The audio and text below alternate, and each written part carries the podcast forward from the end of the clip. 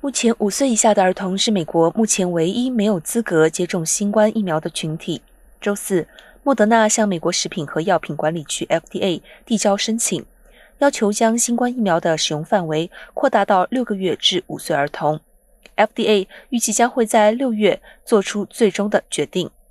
辉瑞公司研发的疫苗已经被批准用于五岁以上的儿童及青少年，而莫德纳和强生疫苗只适用于成年人。